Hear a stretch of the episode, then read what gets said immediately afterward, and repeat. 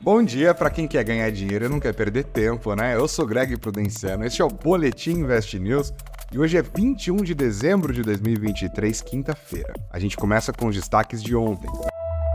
Enquanto no Congresso Nacional os presidentes dos três poderes promulgavam a reforma tributária, o investidor aproveitava para transformar em dinheiro as recentes altas do Ibovespa. O índice caiu 0,79% e terminou a quarta-feira nos 130.804 pontos. Foi um dia de giro baixo, tanto na bolsa quanto no câmbio, mas dá para entender, né?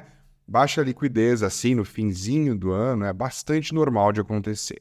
A política brasileira segue entregando manchetes e requisições do governo. Ontem o Senado aprovou a medida provisória da subvenção do ICMS, principal aposta do ministro da Fazenda, Fernando Haddad, para aumentar a arrecadação em 2024 e assim conseguir chegar o mais perto possível da meta de equivaler receitas e despesas, o famoso déficit zero. Com a aprovação no Senado, a MP agora segue para a sanção do presidente Lula. A MP da subvenção restringe o uso de desconto de benefícios tributários. Eu explico. Empresas que recebem um desconto no ICMS, por exemplo, que é estadual, né?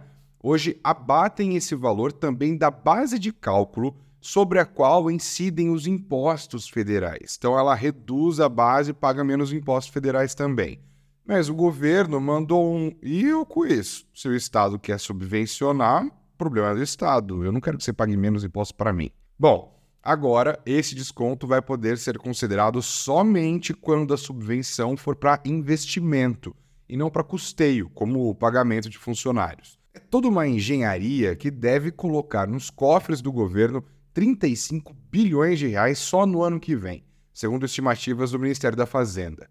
Este esforço todo para arrecadar mais e mais tem dado o tom da política também neste finzinho de ano, o que nos leva, inclusive, à agenda de hoje. O foco continua no Congresso.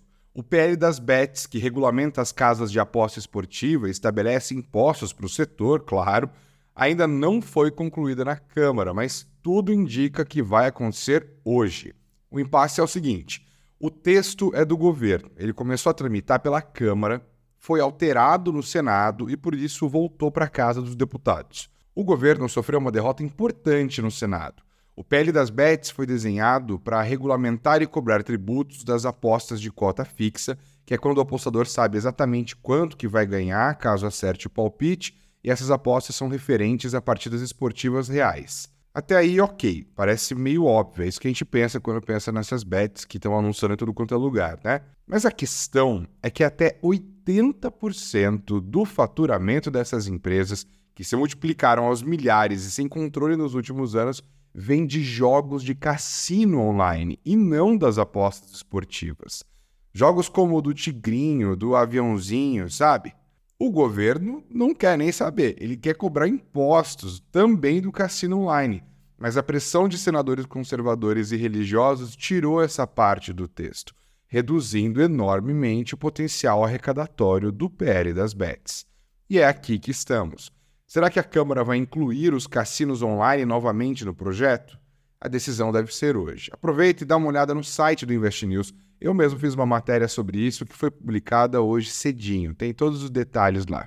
A agenda desta quinta inclui ainda a divulgação do Relatório Trimestral de Inflação, o RTI. É um documento do Banco Central com comentários, estudos e projeções sobre a economia brasileira, especialmente sobre a dinâmica dos preços, claro. Haverá inclusive entrevista com o presidente do BC, Roberto Campos Neto, e com o diretor de política econômica, Diogo Guilhem, para comentar o RTI. Na gringa, o foco é para a leitura final do PIB do terceiro trimestre dos Estados Unidos e para o PCI, que é o índice de preços acompanhado mais de perto pelo Federal Reserve. As curtinhas agora.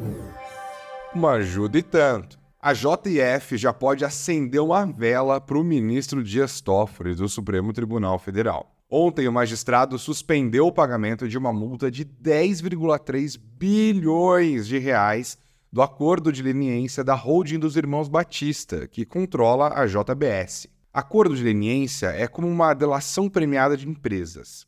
E esses 10 bilhões de multas são por envolvimento da JF em casos de corrupção, muitos deles revelados pela Operação Lava Jato. Acontece que os advogados da empresa disseram que as famosas conversas de aplicativo entre procuradores da Lava Jato e o então juiz, hoje senador Sérgio Moro, mostram uma articulação ilegal entre as partes. E por isso, a JF quer refazer o acordo com o Ministério Público Federal. Na decisão, o ministro Toffoli suspendeu o pagamento da multa e estabeleceu que a empresa de Joesley e Wesley Batista tem acesso às mensagens trocadas entre o ex-juiz e os procuradores.